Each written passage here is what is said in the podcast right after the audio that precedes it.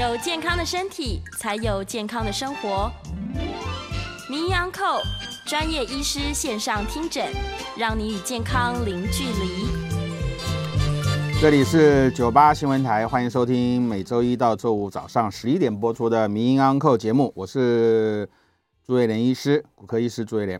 那我们今天在 YouTube 有同步的直播哈，欢迎听众观众哈，在 News 98 YouTube 的那个频道留言，跟骨科相关的问题，我们可以打电话，可以留言。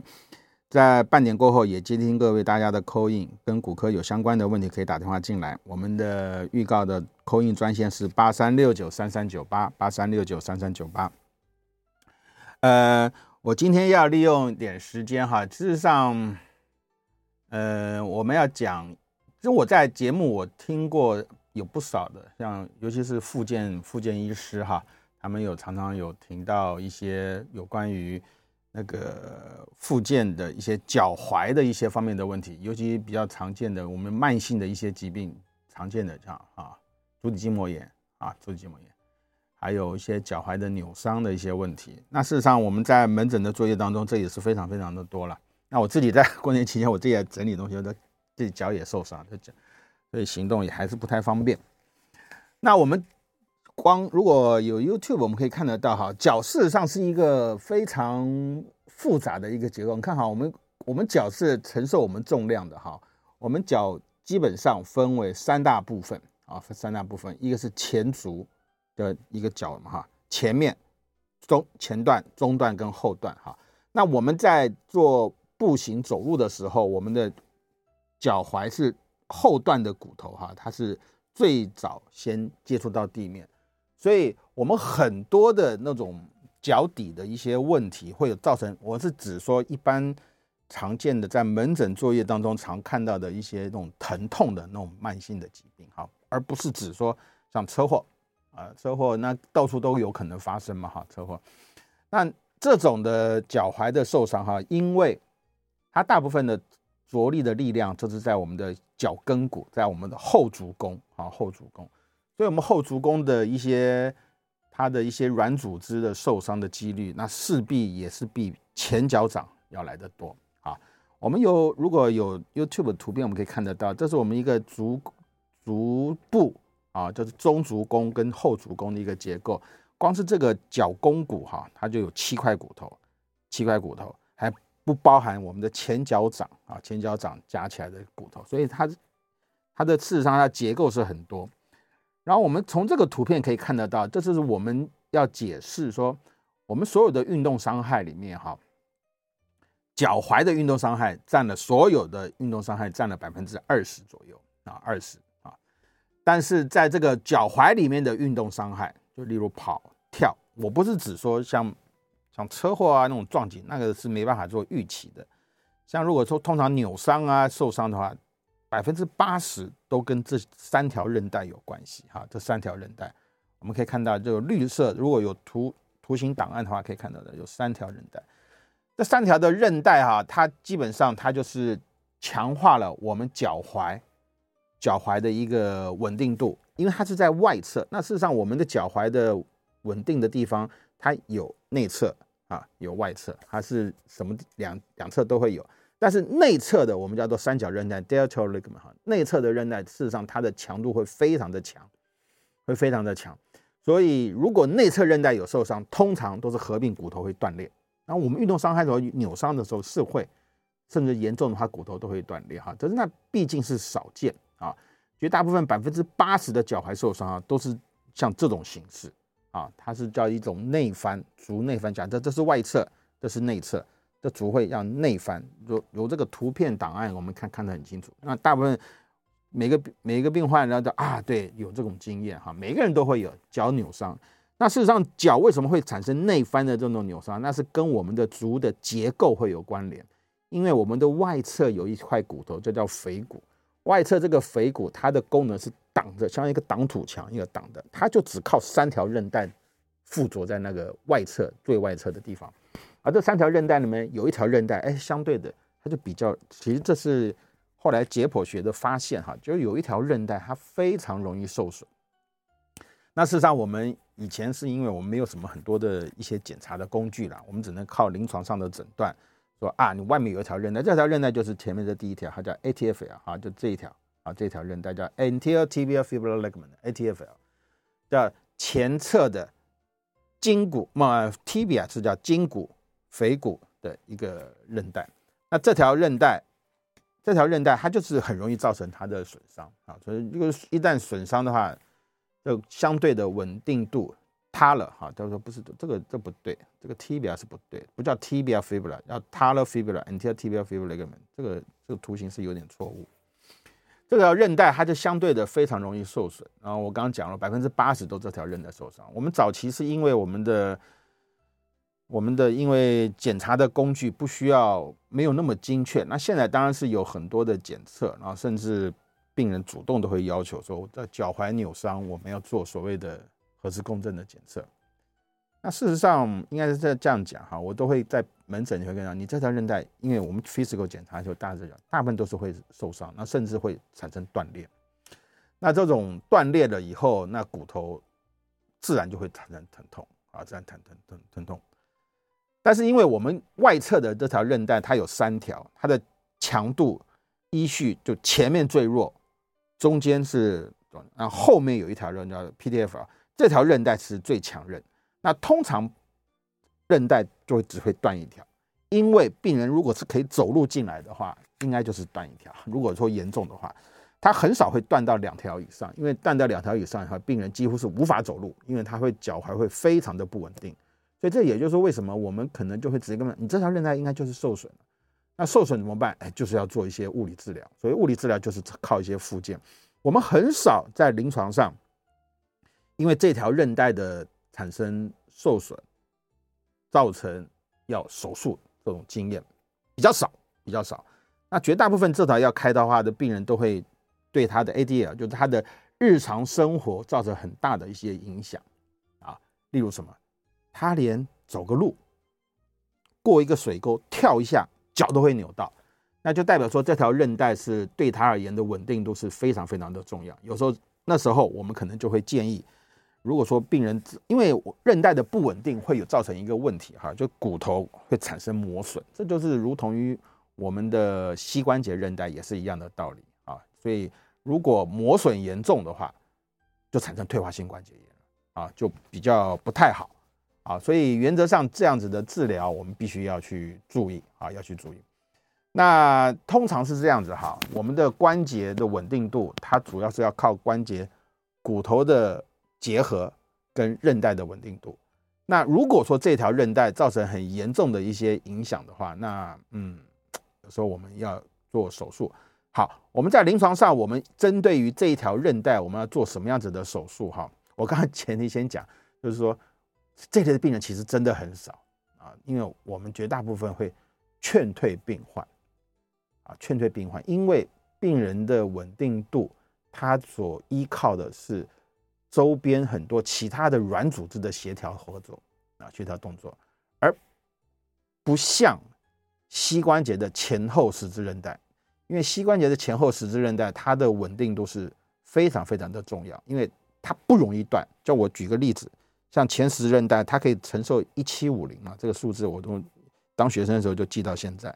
所谓一七五零就是一千七百五十个牛顿啊，就是一百多公斤维持速度十米的一个速度，我们才可能会把这条韧带给它做撞撞断掉。但是运动伤害会，因为运动伤害它很大力，它在很短的时间一个很大的扭力，它就把它扭断，会会这种发生，但是毕竟不常见。但是如果一旦把这么强的韧带扭断掉的话，代表说的稳定度就会受到很大影响。这是膝关节，那脚踝是比较少。但是我们如果针对脚踝的关节，如果真的是稳定度造成很严重的影响的话，我们也可以有方法，其实就是重做一条韧带啊，重做一条韧带。我自己的经验是，如果我们进去做传统的这种 primary suture，就是进去把这个韧带要做做修补，通常呢哈，修补的。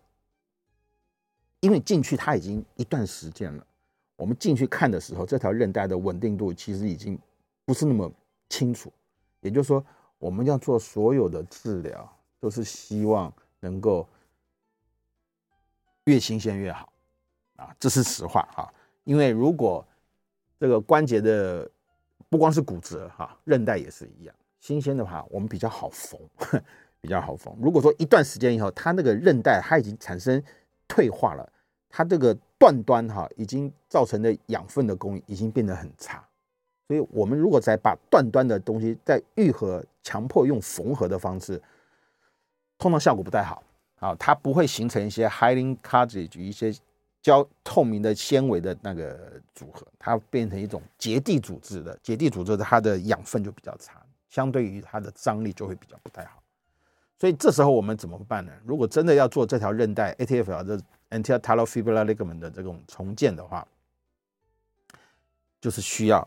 拿一条自己的一条新的韧带啊，等于说你要损失到一条韧带，但我们大部分拿呃 PL 哈，那个就是我们叫长长肌的啊，长长肌的一条韧带。这条长长长肌韧带在我们临床上常常被使用，所以这条韧带很倒霉。我们我们当然我们现在是有一些人工的韧带，就是就是厂商卖的哈，人家已经做好的韧带。那我们早期我们没有这些东西，那那那很贵啊，那十几二十万真的很贵。我我几乎是很少在用这些东西，因为太昂贵了。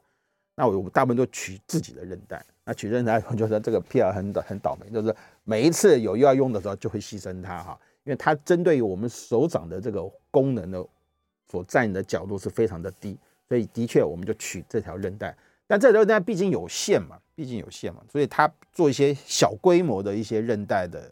这些补助的话是有帮助，像我们讲这个 ATFL 这条韧带，我们就往往就会利用到这条韧带，把这条韧带取下来了以后，然后这个不是那么简单，我们要打洞，打洞以后要把这东西要钻进去。我们现在当然有一些很很好的一些工具，不像以前哈，以前我记得我当学生的时候，我看我们老师在做这一类的手术时候，哇，真的很辛苦，你知道，他要在一个骨头上面打两个洞，然后还要绕过去，我们的工具又没那么好，要绕过去的时候。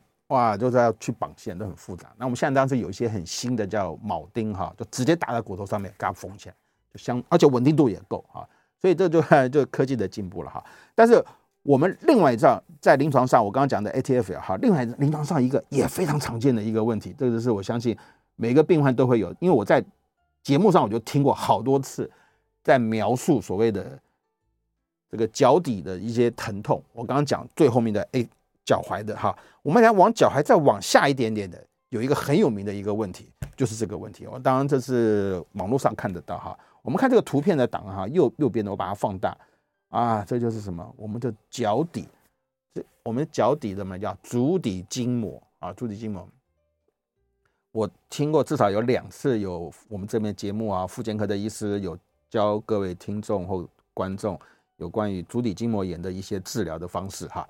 但我现在讲的是一些，我提到一些学术的理论，哈，就说为什么我们会针对于我们的脚底这种，人家是开心的起床，你是很痛苦的起床，为什么？因为你只要一踩地就会痛，一踩地就会痛。我们首先要了解哈，我们走路会产生疼痛，疼痛是什么？是我们的，我们神经分两种哈，一个是出去的叫 efferent，一个叫回来的叫 efferent。那出去的是给我们。我不是讲我们叫自律神经，自律神经是像我们的交感、副交感，那是我们没办法控制的。我们的体神经就是我们可以靠我们意志做控制的，就是有一个出去的，啊让我们脚可以，我们讲脚讲脚，让我们脚可以活动啊，就出去的叫韧带。但是我们针对于疼痛的呢，就是把周边的讯息传递回去。那传递回去以后，它就也就传递，像我们讲下肢的话，在脚底的。就是我们的坐骨神经，坐骨神经是五条的神经合到一块啊，第四、第五腰椎啊，荐椎一二三啊，这四五一二三，这五条的神经合而为一，跑到我们的大腿屁股的后面，经过我们的小腿，叫做什么？叫做胫骨。那胫骨的这个地方又分两条神经啊，这啊要上课算了，不要，就是有一条神经都跑到后面去就对了哈，跑到后面去，它有个，这是我们的考试考题哦。我们以前考试，专科医师都考过，就他就问了哈，他说：“请问足底筋膜炎造成的疼痛最常是哪一条神经受到伤害？”啊，这个这是考题哦，这考题啊，你要去找，要找去找。好，那当答案是这个东西哈，就是我们叫 Baxter nerve 这条神经哈。那不管了，这就是一个 later plantar nerve，就是外侧的足底的一条神经的一个分支，这条最常见。但是所有的脚底的神经都有可能，因为你看大家听到的时候就说，哎，不对啊，我有时候我的脚底的疼痛是在前脚掌，哎，对嘛，有些在前脚掌，那有些是在后脚掌，那绝大部分会后脚掌，为什么？因为我们脚底踩地。大部分都是在后面，但如果说你长期穿的比较高足弓的一些鞋子，你的重心会往前移，那当然就有可能前面可能会受伤。好，我现在提到，那这条神经如果产生一些反复性的压力了以后，它就会把，那我们一样的嘛，你只要超过我们的一些忍受度，它局部一开始一定产生发炎反应嘛，inflammation 嘛。那发炎反应，它会刺激我们周边的组织，对不对？这些组周边组织就会改变我们的细胞，改变我们的神经表面一些电位，它就会长。一定改变，一定是造疼痛，一定是不对的才会改变。你对的，就是叫进化了，对不对？一定是会疼痛。好，所以他就把这个讯息就噔噔往上传。那疼痛基本上是一个嗯一个讯号，一个警告我们，让我们知道。我们的脚就过度的使用，好，所以现在问题就来了哈。我们常常临床上会有一些病患脚底已经造成很痛了，就你去问他，你有没有？但你这段时间有没有做什么治疗？啊，有有有，干嘛去做脚底按摩？那我我我很喜欢按摩，我我就给人家按摩，我很喜欢给人家按摩哈。但是有几个地方哈，我真的我会告诉你，这几个地方不要帮我按摩。有两个地方，一个是脖子。啊，我的脖子我绝对不让人家碰啊，脖子因为我也脖子也不太好，然后就我也看过很多脖子的扭伤啊，越搞越痛。第二个就是脚底啊，那这那个 脚底按摩的师傅很好玩哈，每一次按摩的时候，嗯，脚底哦会痛，他说哦你的胃不太好，至少呃按一个地方都会知道。当然就是各有各的专业，我也不做任何的批评啊。但原则上，如果说你看你脚底会疼痛，你就不该再做，你就不要再做了。啊，跟跟我们所有的关节的疼痛、五十肩呐，都是一样的道理。好，那我们现在针对这个，那你这个地方会造成疼痛啊？绝大部分我刚刚讲，绝大部分都是一个后足弓的一个这条神经啊，这条神经造成的受伤。好，那受伤了以后我们该怎么办？因为它是发炎，所以我们一个简单的一个治疗的方式就是要休息。所以你可能就是一些足弓的一些保护的一些垫子啊、鞋子啊。甚至你如果喜欢去跑啊、跳啊，你这个动作就要停止，你不停止，它就会继续来痛。我也发生过这个足底筋膜炎，也就是啊，就痛的就就是跑去去给人家泰式按摩啊，按摩按摩以后啊，第二天就真的很不舒服啊。所以这种脚底的按摩还是要去注意。当然，有些人可能按得很舒服，你就去按嘛，没有关系。但如果说你会有产生疼痛啊，就不要。所以我刚刚提到第一件事情就是你一定要。避免造成他再度疼痛的这个因素，你就要想办法避免。那没有办法，那怎么办？有些是过度肥胖，那肥胖当然也会有可能啊，跑啊跳啊，过度肥胖都有可能。那你不可能在短时间，你短时间减减轻你的重量嘛？但是你可以在短时间，甚至你马上立刻就可以什么，停止做一些让它刺激产生疼痛的嘛。所以你可能泡泡脚，要做热敷，一双好的鞋子，然后你这些所有的这些活动就要做停止。那在我们临床上，我们要做治疗的时候，有时候病人真的疼痛难耐啊，那我们就怎么办？我们就哎，让病人说你不要，有些年纪大了，你不要那么辛苦，怎么办？我们就给他做局部的注射。这这这个临床上就是我们在做注射完了以后，我们可能常常叫病人就叫 stretch。那往你可以看很多资料，在做牵扯运动的时候，有很多什么前弓后箭要拉筋啊，就拿毛巾去拉，都 OK。只要你觉得方便都做，但是我自己发觉，我觉得这个方法，因为自己我也，我就找一个网球，一边上班一边撸，左脚撸完换右脚，右脚撸完换左脚啊，就做 stretch，不要给他压力，就做伸展的运动。我觉得这个蛮好的，而而且这个网球啊，网球它本身有还是有点软软性的力量哈，所以你在弹性的时候，它这个跟你的脚的贴合度是很密的。我觉得这个还蛮好的，我自己也在推广这样子的一些治疗哈。我要讲的是，如果我们在这个除了我会非常的积极在针对于疼痛治疗这一块，因为我真的深度的、深深的认为，不要让病人产生疼痛，尤其是年纪大的，你就让他的生活品质产生提升啊。当然，你用药也要用的是一个你非常了解这个药的特色特性，你不要滥用，不要过度的使用。当你针对于这一类的药物，你很清楚了以后，你就可以很放心的。让你的病患使用这一类的治疗啊，例如像局部的注射，我绝对相信哈，这个类固醇的局部的注射，你不要滥过多的使用，尤其是像脚底哈，那有些地方是真的不要去打这种局部注射针，像以这个图形来看的话，叫脚跟骨，脚跟骨的后方，后方有一个很重要一条韧带叫阿基里斯腱哈，这种地方你就可能真的要非常谨慎的使用。尤其是年轻人，年轻人的话，你就原则上就不要随便乱打这个针了哈，因为他你打完针以后，他马上不痛，他马上不痛，他马上就去跑步，啊跑就断给你看，啊就因为他不痛了，他就觉得他就跟超人一样，他可以跑得更高，跑得更远，跳得更高，所以韧带就会断的机会就更高，所以这一类你就要解释得很清楚啊，不是不打不行，不是说不能打，而是说这一类的病患在这个地方的做局部的注射要很小心。但足底筋膜也是一样哈，足底筋膜有一个很为什么我们踩地的不会痛？因为足底筋膜有个天生的一个像气垫一样哈，我们本身就有的，就叫就 fat pad 哈，就是脂肪垫，脂肪垫。这足底的我们人体有几个脂肪垫很重要，肚子里面也是一样，有几个脂肪垫是非常非常的重要，因为它有保护我们的神经的作用啊，保护神经的作用。那足底也是一样哈，它有个脂肪垫，它是蛮重要的一个天然的一个避震器。但是如果说你长期，我就讲长期，长期做，你没事就打针，没事就打针，这一类的这种足底的 脂肪垫呢，很容易产生什么萎缩啊？如果足底的脂肪垫一旦产生萎缩，就真的很麻烦，因为它没有没有没有保护的作用，所以它很容易造成这条神经的受损啊。所以有时候我们可能会交互的使用，如果真的很不舒服，我们偶尔。偶尔打一下类固醇，让它症状改善之外，我们就告诉他你要怎么样保护，怎么样怎么怎么样保护，该做的东西就要做做热敷。然后另外一个我们常用的就做什么，就做葡萄糖的注射。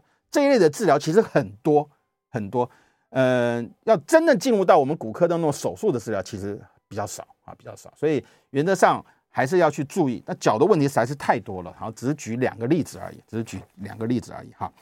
好，那我们先休息一下，广告过后我们再接听听我们大家的口音我们口音专线是八三六九三三九八，欢迎回到九八新闻台名医堂节目，我是朱威廉医师哈。接下来我们接听我们的听众口音我们口音专线是八三六九三三九八，我们目前没有，好，没有关系。那我回应一下，我们刚刚节目上面有一位那个网络上面一个哈，就说腕隧道症候群，我刚刚再再再讲一下，就是说它就是这个隧道，就是叫 retinaculum，就是手腕。你不要管什么名称，就是手腕这个隧道呢，固定的，那下面就有一些韧带在滑行，那上面就有一个什么，一个很重要叫正中神经，就卡在这中间。所以你一般正常的情况下，一些空间就是人类的演化就一般是够，但是如果你过度的活动，跑啊，就是提举重物啊，过多的用玩 game 啊，一直玩滑手机啊，过多了，这条韧带怎么滑行的次？讲很简单的话，就是滑行次数太多，出力太大，所以。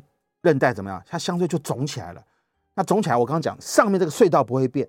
你车子，你原本开小货车，你现在开一个那两层的大巴士，你留给上面的空间越来越小，怎么样？它就压到神经了。这条正中神经就是负责这个一二三的一半，这个整个的，我是讲感觉神经，我不是讲运动，讲感觉神经。所以这个地方分泌的感觉神经怎么样？它就会产生麻木。那一般而言。的确可以，绝大部分都是透过保守治疗，等于说你就把你这两层的双层巴士，你再给它改为小客车啊，小客车，让这个空间变大，也就是说让发炎反应下降。你发炎反应下降了以后，你这条神经，唉，又得到舒缓，所以就麻的程度就会改善。但一样，到骨科最后就是你这些问题没办法解决，啊，当然还有神经外科，神经外科也在做这一类的手术哈。没办法改善，那怎么办？那就把这个隧道 on roof，什么叫 on roof？就是把隧道打开。原本是隧道的，把那个隧道打开，让让它没有隧道，没有隧道这个啊，就完完全全很自由的进出了啊，完全。但是就是有些缺点嘛，各有优缺点。但是原则上要接受手术都一定是我们做过肌电图的检测，而且有明显的神经受损，呃中度以上，我们就建议要开刀了啊。好，我们网络是呃，我们电话有一个周小姐，周小姐您好。啊，医生您好。请说。呃，我想请问哈，呃，因为超慢跑很好啊，所以我现在都在跑。好。可是跑到后来呢，大拇指后面啊、呃，那个脚上大拇指的后面，哎，那个收音机是不是要关掉哈？收音机肯定要关掉。哎，啊、好，就这样好一点。啊，他就开始痛了。嗯，大拇指。出了什么问题？大拇指的后面有一块那个圆的。对，内侧，对不对？对对对。对，内侧。好，你你说你超慢跑，你要一一次跑跑跑多久？其实也没有跑很久，大概十几分钟。哦，那 OK 啊，那 OK 啊，平地的嘛，穿鞋子嘛。对。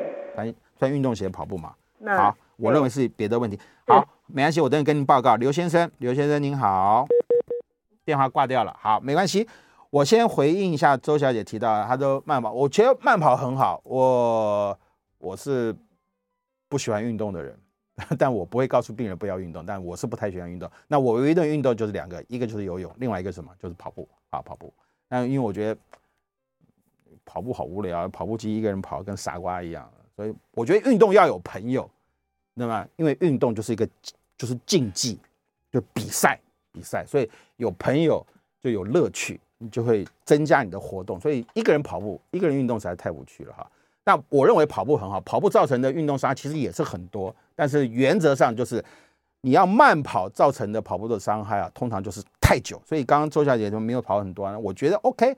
然后我会建议我们一般的运动哈，就是呃两天跑一次就好了啊，你不要天天跑，两天跑一次，每一个单位二十分钟。你最多跑个二十分钟休息，时速很简单，五到六公里。其实五到六公里不算慢跑了，算速度稍微快一点，比走路大步走稍微快快一点，就是大步走的速度。我觉得这样是可以接受的，但是不要天天跑。好，你会造成你的大拇指内侧，我认为不是，那个是拇指外翻叫巴尼，叫内侧大拇指的一个。嗯，关节啊，它就是软组织的肿胀，因为这个地方有一些滑囊膜哈、过度的使用，然后严重的话就会造成拇指外翻。拇指外翻，我认为可能是这样子的问题造成你的疼痛。那原则上你会疼痛的话，你可能就是鞋子要做一些改变，你，活动的时间跟力度，然后它的强度可能要做一些调整。如果真的还是没办法改善一些药物，那甚至你先去看看医生，是不是真的拇指外翻很严重？你肯定要停止这一类的运动。那。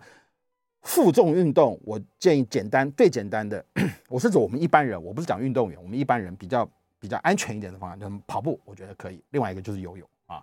来，有位林先生，你好。哎，朱医师您好。请说。呃，我有两个问题请教您哦。嗯。第一个问题是我母亲今年六十三岁，然后今天早上要自己穿鞋子的时候，可能腰弯的太下去.然后突然拉上来的时候，就是那个荐骨的附近那边。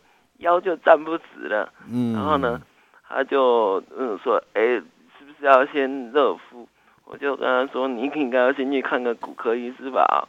然后借着这个故事呢，我要请教您的问题是说，是不是我们人这样急性的拉伤或者是损伤的时候，这个时候呢，反而是要先那个冰敷或者是休息会比较好，或者什么时候呢？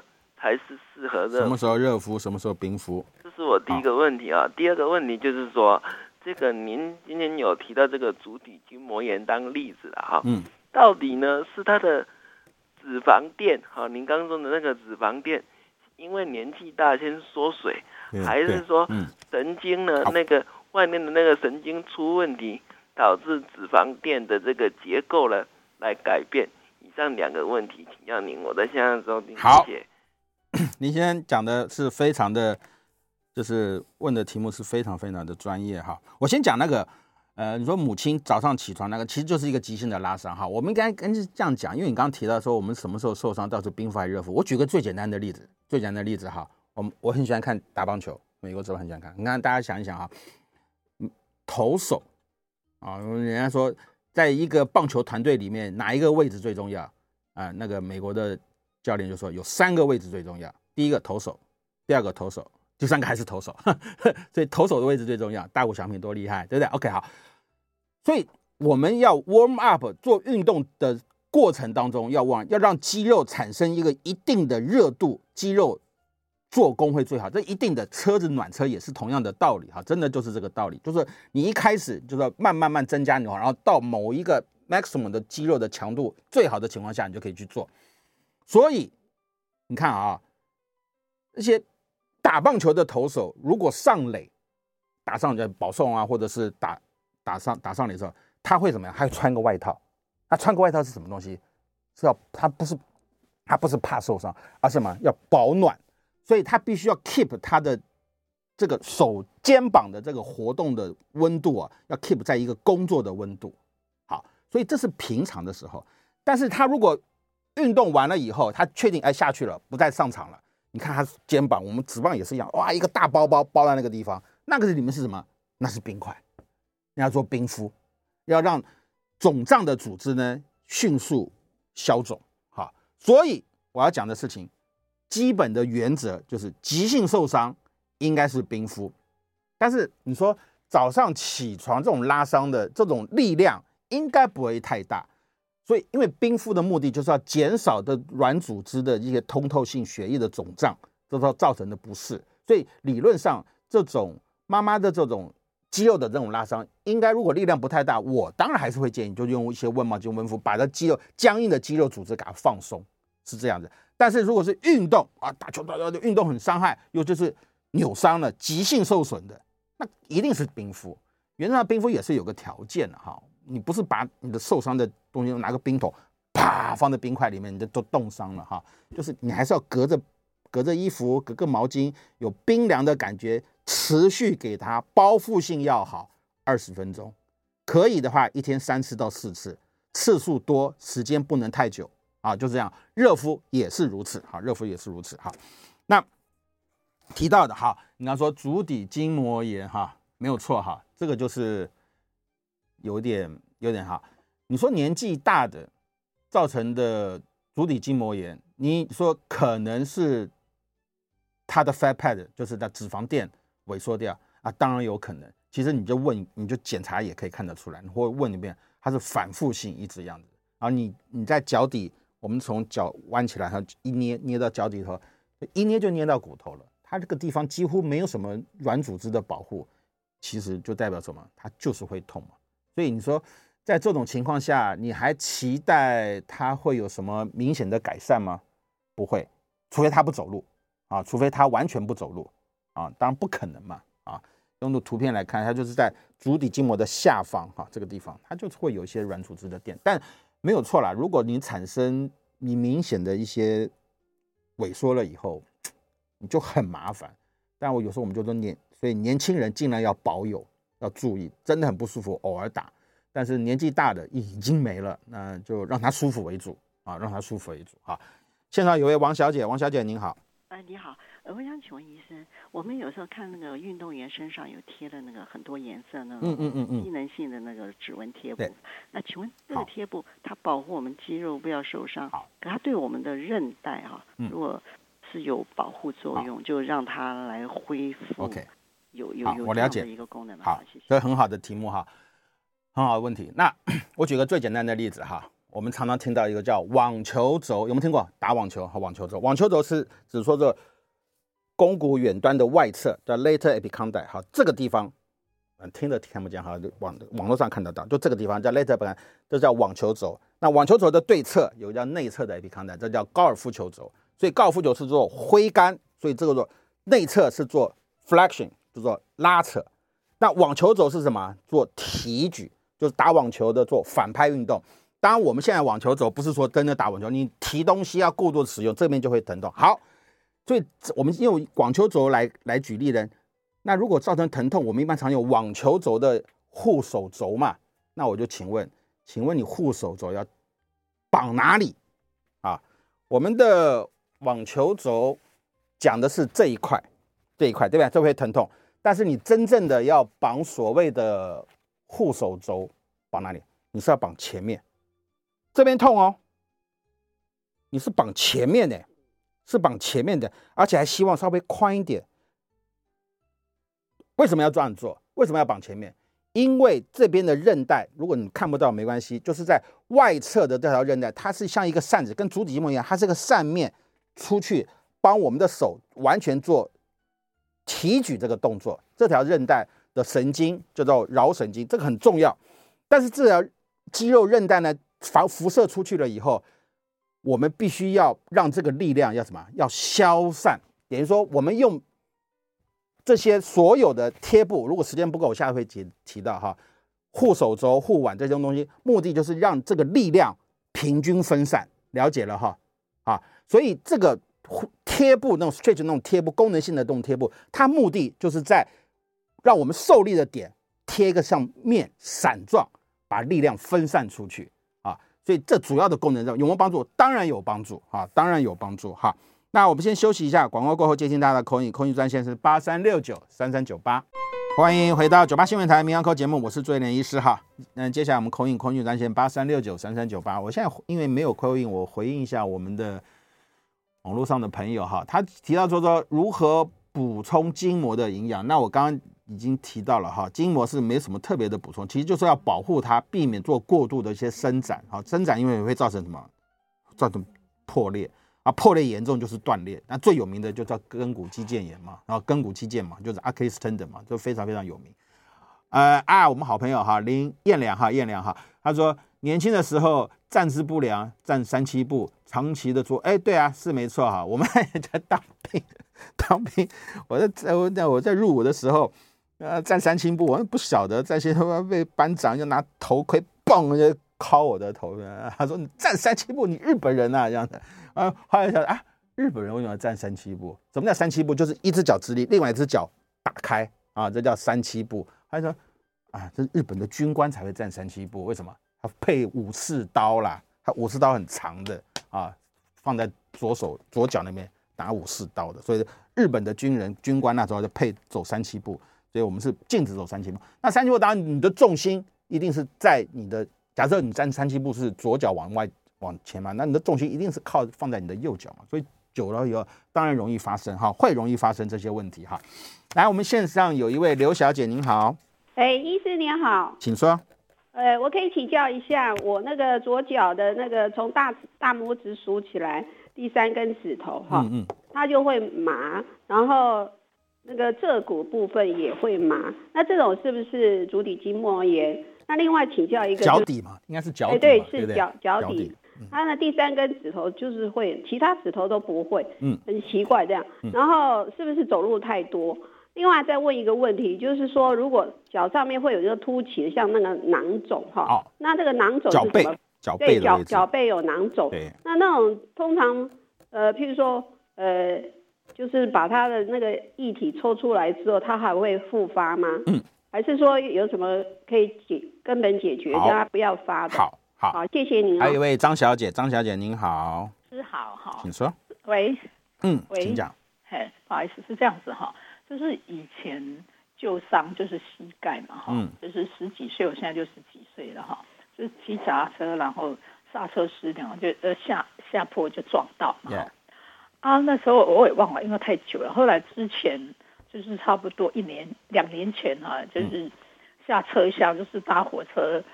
就是在那个间隙月台跟车厢的间隙就掉下去嘛，哈，然后又膝盖又受伤，特化那个部位了，哦，后来去照那个 X 光，哦，哦，我想说是不是心伤有什么问题啊？嗯、医生说，后来照两次嘛，医生说啊，你这个是旧伤，是钙化，超音波说钙化，嗯、那到现在那么久了，我我觉得也没有什么样子的。你现在走路会痛？我想说啊，这个钙化要怎么去处理嘛？嗯嗯嗯，今年几岁了？是，谢谢。哎，好，没关系。嗯，应该可能有人说年纪六十几岁哈，应该年轻的时候。OK，好，我先提刘小姐讲的问题哈。我们临床上就，我刚刚讲脚的问题很多，但是任何地方那个那个的结构都会有一堆一堆问题哈。我们有个很奇特的这个疾病哈，叫 Fiber Disease 哈，它就是在描述哈。有一群有一类的族群的病患，有哎发觉哎年轻女生好像也还蛮多的啊，她就在第二个脚掌，我们脚趾脚骨后后骨弓我们哈前面就中转我就没谈到有五根嘛哈，然后下面是前脚掌，它是在第二个脚掌骨的位置，就是你刚刚描述，你描述第三哈，就类似这个位置呢，他走路就会痛，然后脚底会不舒服啊，一照 X 光片啊，这骨头产生一些磨损啊，产生磨损，那就有一一个学理论上就是说认为说可能是就是压力的关系，长高跟鞋啊跳啊都有可能。那事实上，在临床上现在这是这几乎在街上看不到人家穿高跟鞋了哈，但是还是会有这一类的问题哈，这一类问题其实就是就我刚提到，也许。也许哈，也许是啊，单纯的而言，说的足底筋膜炎。但我刚刚讲嘛，足底筋膜炎为什么大部分都是在后面？因为我们的后足弓踩地的力量会比较大，啊，然后它呈一个扇形的，所以一个力量集中，就像穿高跟鞋一样，你穿高跟鞋走在沙滩上就会陷下去，因为它单位面积小，同样的压力就会承承受的力量会比较大。但是它往前呢，它是一个五个五个指头，每个都有一个筋膜保护的它，所以它的力量会平均分散。所以相对的力量会比较小，但也会发生啊，也会发生哈。所以那几个方式嘛哈，就是说你可能在做一些拉扯的运动，你会不会觉得是韧带拉扯会痛，还是你单纯就是那个骨头点会痛？所以很简单，就照个 X 光片，确定骨头没问题，可能就是局部的一些发炎，那就做一些。哎，我刚刚讲就踩踩地啊，左脚网球踩一踩，泡泡脚啊，吃一些热药物。如果真的不行，最后局部局部局部。打一点类固醇，但类固醇打了，其实还有一个治疗作用，就是就是看我们叫 pain provoking test，就是说我们打这个针下去看，他真的就啊完全不痛了，病人把你当神一样看，那我觉得哇你好厉害，你好厉害，紧接着两个小时以后就开始骂我了，为什么？因为两个小时药效就过了，哎，我我这是治疗真的没错，因为我就证明你的问题真的就在这个地方。啊，我有啊，我有病人啊，看完他以后，他说你好神啊，你好厉害啊，我下次来看又在又在念，说怎么回去又开始痛了？嗯，对啊，药效过了嘛，哈，啊，那哦也提到一，嗯，张小姐哦，脚背，好，刚刚也提到一个脚背，脚背就是一个 Gangenfist 就叫腱鞘囊肿哈，腱鞘囊肿原则上是这样，哈，腱鞘在关节的呃韧带的表面的关节囊膜破掉，其实我们很多的腱鞘囊肿大部分发生的原因哈，都是什么？是在关节，因为骨头跟骨头。之间联合，它一定要有骨头的关节液嘛，膝关节也是如此嘛，一定要有关节液。那这关节液，如果你没有东西一个包埋，它不是个密闭空间，那关节液会流出去嘛，对不对？好，有时候运气不好，它就流出去了。那流出去以后，嘟嘟嘟嘟，就形成一个包包，这就是要腱鞘囊肿。最常见的就发生在手腕的位置。哎，这还是我们专科医，我那一年的专科医师口试的题目呢。还有一个台大那个刘刘教授，应该早就退休，他就问说，哎。我们这个手腕腱鞘囊肿最常发生在哪里？他就问，你马上就要指给他看，就在这边啊，就在这边啊，那就过了啊。在我们的口试考题哈，很好玩，我还记得哇，这都都三快三十年前了啊。OK，好，那那有时候发生在脚底，就是关节囊破掉，那没有什么，就是破掉。然后你说。有那有什么方法解决？他没办法解决，因为我想，尤其是脚脚，我的经验，我也我也开过这一类的刀，那病人不舒服嘛，就开刀，就开完刀以后，病人还是不舒服，为什么？那还是会复发，因为脚你要承受个压力，然后又摩擦，又动动动动，它可能又发生，所以就会复发，所以这类的变化就比较麻烦了。那可能就是你对，就是告诉病患就不要太去在意这些事情。然后如果真的很不舒服，你局部用抽，但抽了没有用，我保证还会再长，对。对就原原原则上就是这样的，不要管它。如果没有对你造成很严重的困扰的话，那就算了。那你有些人可能抱怨很不舒服的，可能是因为他穿鞋子，他正好发生那个位置是在你鞋子的我们那个鞋鞋鞋子的地方压迫得到，他会痛。那那就可能要做一些调整了。但是我要讲的是说，开刀不见得能完完全全解解除你的这个问题，因为短时间可能解除了，但是可能就复发哈，就麻烦在这。张小姐提到一位膝盖痛，其实，嗯，我大致，大致他的他提到他从以前怎么说呢？我认为应该以现在年龄说怎么钙化，我不认为什么明显的钙化。我们在关节是会有一些钙化，我们叫 c a s i n o s i s 哈，就是我们在关节什么地方半月软骨常常会在 X 光片常常会看到，有时候也许有时候它是会跟一些内分泌的代谢会有问题，嗯，但是比较少见。那绝大部分还是跟退化有关，就。这种钙化的现象会发生哈，但我不晓得你描述是不是真的就是我刚刚提到的这种现象。但一般而言的话，有这种情况啊，大部分也都是呃，就是上了年纪，它就什么，它就是一些退化的问题。所以我认为你刚描述的一些现象，可能还是跟你的这些临床上的一些退化的问题比较常见。我会建议你可能就是做一些门诊的治疗哈，无论是骨科复健啊或者怎么样，就做一些治疗。我相信可能症状没有造成严重的困扰，应该这样子可以的啊，这样可以的。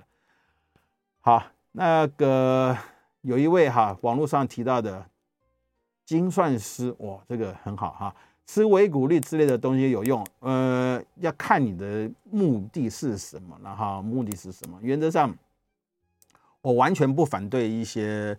健康食品的，但就不要 over 了哈，像有些太夸张的也说啊，广告说辞也不是很好。但这一些类的东西都是科学的验证哈，一定是这样。像维骨力，其实葡萄糖胺之类的东西哈，这就是我们的关节软骨的成分嘛。这个这个这个东西已经卖了三四十年，如果有问题的话，当然不会。那原则上它是针对于关节炎的病患，要弄清楚，它是关节退化的病患，它并不是针对于骨质疏松的病患，所以常常会把两个搞混。所以原则就是什么？呃呃，软骨的是所谓的葡萄糖胺，我们不要讲维骨力哈，因为各式各样，维骨力只是一个产品的名称而已哈，就是一个葡萄糖胺之类的东西。那现在还有名字什么？第二嗯呃呃 UC two unsaturated collagen type two 啊这一类的东这都都产品。那原则上都是我刚刚提到，就是不断的有人证明，有人发现这一类的东西对我们的软骨会有帮助的。所以我觉得可以嘛，但是不要太于昂贵，因为这种东西坦白讲不会那么贵了哈。那个硬的组织什么？哎，就是钙质的补充啊，钙。我会真的认为钙质的补充，我们 review 所有的文献都证明骨质疏松跟钙质有关系，骨质疏松跟你跌倒造成骨折的几率有关系，所以这已经被 well established，所以这个不需要疑虑。反而这个东西更重要，钙质的补充，注意安全，骨质要注意，这是不需要做疑虑的哈，所以这个是很重要的哈。那很高兴哈，我们今天回到这边哈，我们今天节目就进行到这边。我是朱延年医师，非常谢谢大家今天的收听，好，再见。